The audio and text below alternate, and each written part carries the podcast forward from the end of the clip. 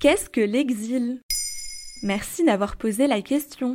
Le 3 août 2020, l'ancien roi d'Espagne Juan Carlos Ier, poursuivi pour corruption et visé par une enquête du tribunal suprême espagnol, a annoncé son choix de s'exiler. Une décision choquante pour les Espagnols puisque l'ancien roi, représentant le pays, décide de le quitter. L'exil est le fait de quitter sa patrie de manière volontaire ou sous la contrainte pour aller s'installer dans un pays étranger. Il peut s'agir d'une décision mûrie et pensée pour aller travailler à l'étranger par exemple, mais l'exil est en général davantage perçu comme une contrainte.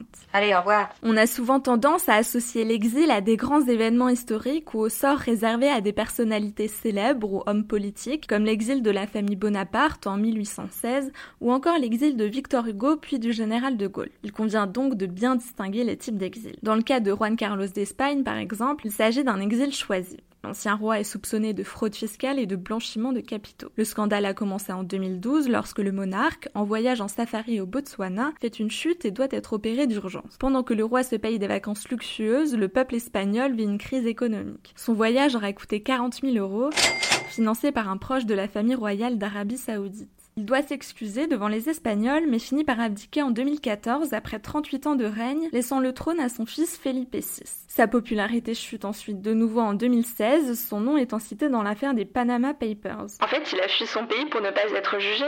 Les raisons de cet exil ne sont pas clairement mentionnées. Le quotidien espagnol El País a annoncé que le roi part seul, sans sa femme, la reine Sofia, mais Juan Carlos Ier a fait savoir qu'il se tiendrait à la disposition de la justice.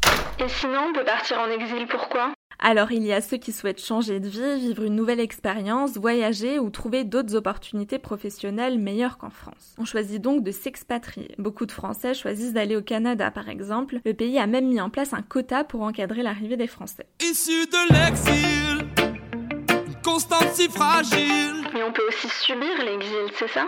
L'exil renvoie aussi aux périodes difficiles de l'histoire. Il y a eu un véritable exode de la population dans les pays vivant des situations de crise économique et de guerre, de génocide, de totalitarisme. Rien qu'au XXe siècle, les guerres multiples ont amené à d'importantes migrations. Entre 1936 et 1939, pendant la guerre d'Espagne, beaucoup se sont exilés vers la France. On appelle retirada l'exode d'un demi-million d'Espagnols vers notre pays, partis à pied en direction des Pyrénées. Dans ce cas-là, on emploie plus le terme de réfugiés. Quelques années plus tard, pendant la Seconde Guerre mondiale, ce sont au contraire des milliers de Français qui quitteront le pays pour passer en Espagne. La prise de pouvoir d'Hitler en Allemagne aussi a poussé à l'exil avec une émigration massive d'intellectuels et d'artistes. Avec la Déclaration universelle des droits de l'homme de 1948 et la Convention relative au statut des réfugiés de 1951, le mot exilé est peu à peu occulté au profit de celui de réfugié. On parle aussi désormais de migrants, qui fait davantage référence à la notion de déplacement d'un lieu à un autre. Aujourd'hui, des milliers de migrants fuient leur pays. Ils fuient la famine, la guerre, le chômage, l'insécurité. Depuis 2015, on parle de crise migratoire en raison de l'augmentation du nombre de migrants arrivant en Europe, avec de nombreux réfugiés fuyant la guerre en Syrie. En 2019, le nombre de migrants dans le monde était de 272 millions de personnes selon les Nations Unies. Donc pas facile de vivre en exil.